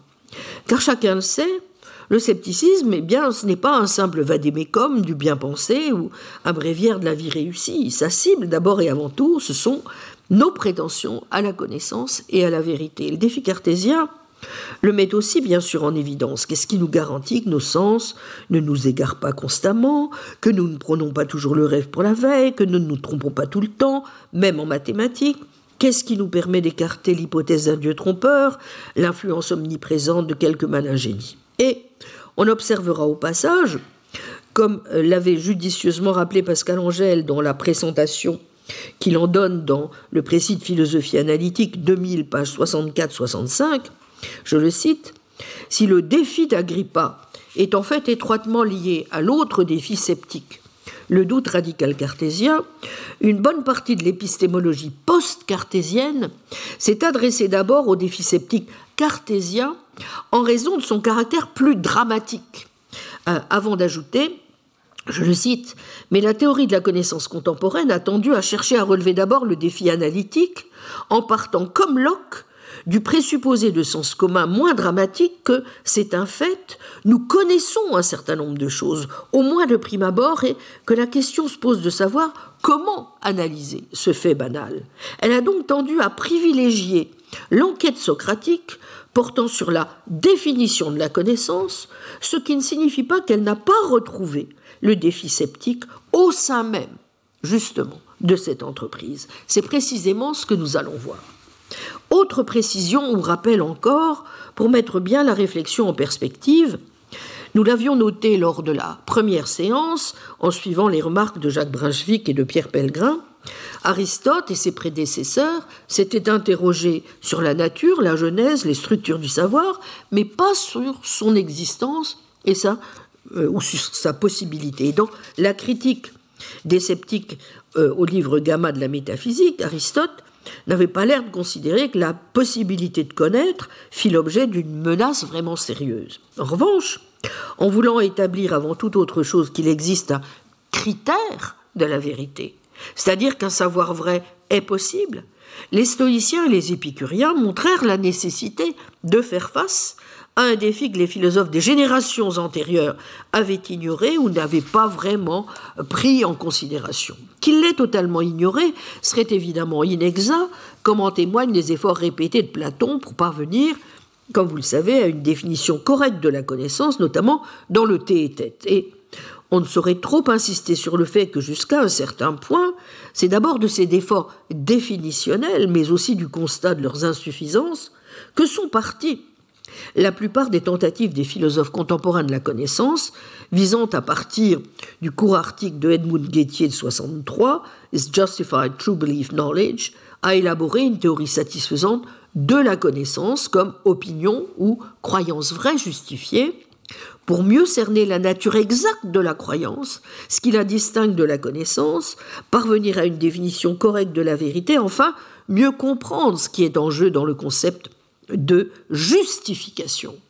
Et c'est aussi parce que ce troisième élément, la justification, a pris une importance considérable dans les analyses, mettant au passage, vous voyez, en évidence la dimension normative, évaluative et même éthique de la plupart de nos considérations épistémiques, que l'on a retrouvées avec une acuité particulière, et les questions et la dialectique argumentative des modes sceptiques eux-mêmes. Aussi le défi sceptique se présente-t-il aujourd'hui principalement chez les philosophes de la connaissance sous la double forme du problème dit de Guettier et du défi d'Agrippa. J'avais analysé en détail le premier dans mon cours de 2011 consacré à la valeur de la connaissance, auquel je me permets donc de vous renvoyer pour le détail, mais pour la clarté de l'exposé, je, dirai simplement quelques mots euh, tout de même euh, de, ce, de ce point avant de passer au problème du critère et donc au défi d'Agrippa. Quelques mots donc rapides sur le problème dit de Guettier.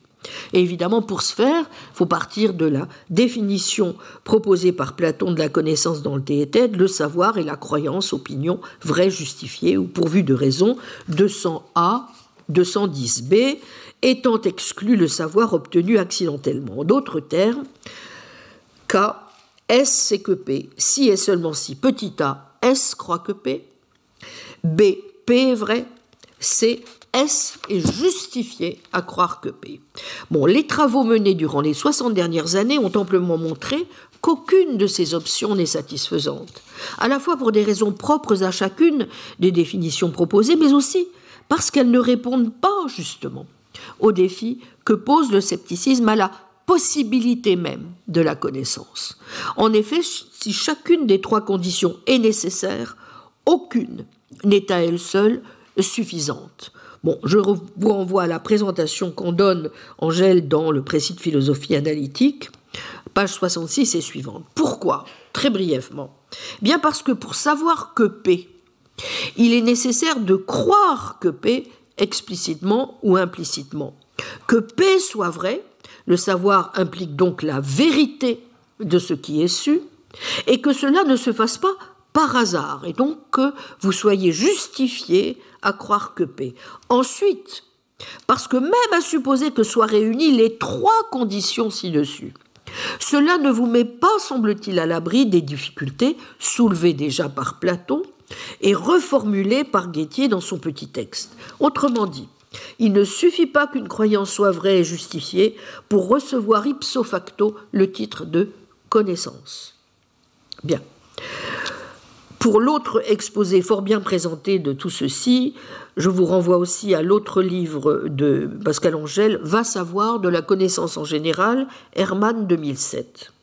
Pour le voir, imaginons le scénario suivant, que pour ma part je prends souvent parce que je trouve qu'il est assez parlant, même pour quelqu'un qui n'est pas versé dans les arcanes de la philosophie de la connaissance. Or, je m'adresse ici à tous.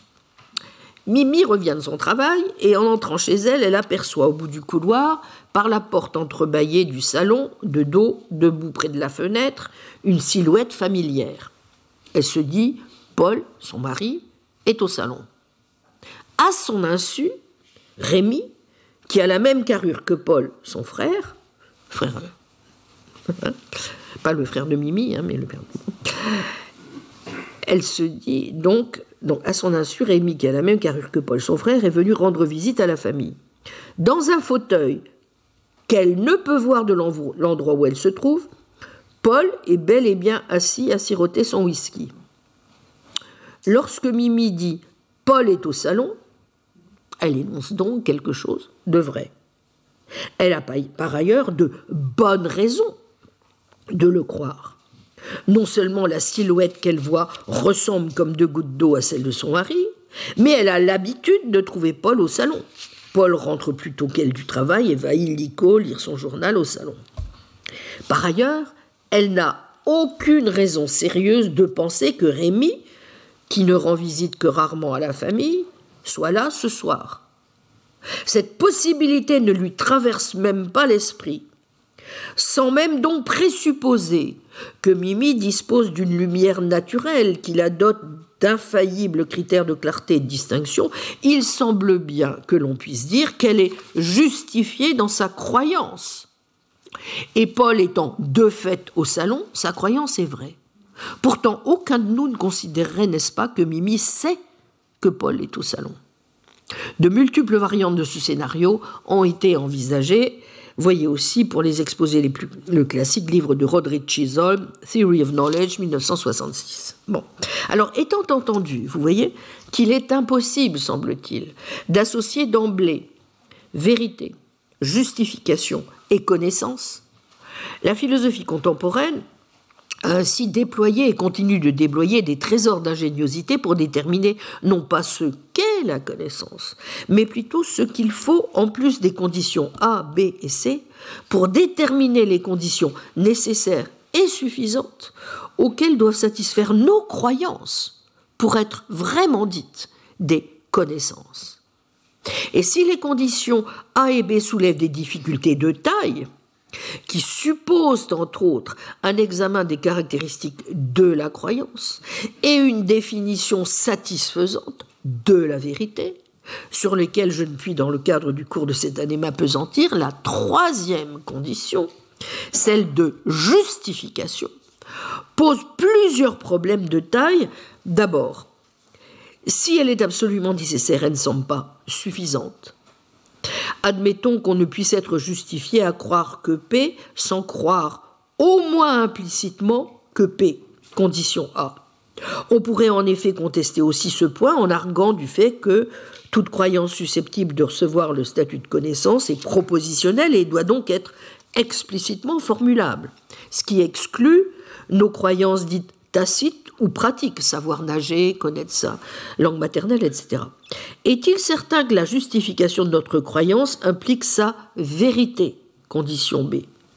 Oui, si nous sommes infaillibilistes et que nous considérons qu'il est impossible de connaître quelque chose de faux. Mais est-ce le cas? Tel est précisément, comme on l'a vu, le sens du défi sceptique cartésien. Si S c'est que P est-il impossible qu'il se trompe sur P? Soit par exemple qu'il imagine simplement savoir, qu'il le rêve, qu'il soit trompé par un dieu trompeur, un malin génie, etc. Donc il semble bien qu'il faille d'abord exclure cette double possibilité et donc le défi sceptique qu'on se trompe sur P et que P soit faux pour pouvoir considérer la condition de justification comme une condition suffisante. Et comme nous le verrons, certains refusent en tout cas de considérer qu'il y ait en la, manière, en la matière pardon, des critères infaillibles de justification qui permettraient par exemple d'exclure radicalement, une fois pour toutes, la possibilité que P soit faux. Mais même à supposer que nous concédions la faillibilité ou la défaisabilité de droit de toutes nos croyances, il est un défi que nous devons relever, et c'est celui que mettaient en évidence les sceptiques de l'Antiquité, sur lequel il nous faudra donc revenir dès la semaine prochaine, le troisième et dernier défi que nous allons du moins cette année aborder, le défi d'Agrippa. Je vous remercie.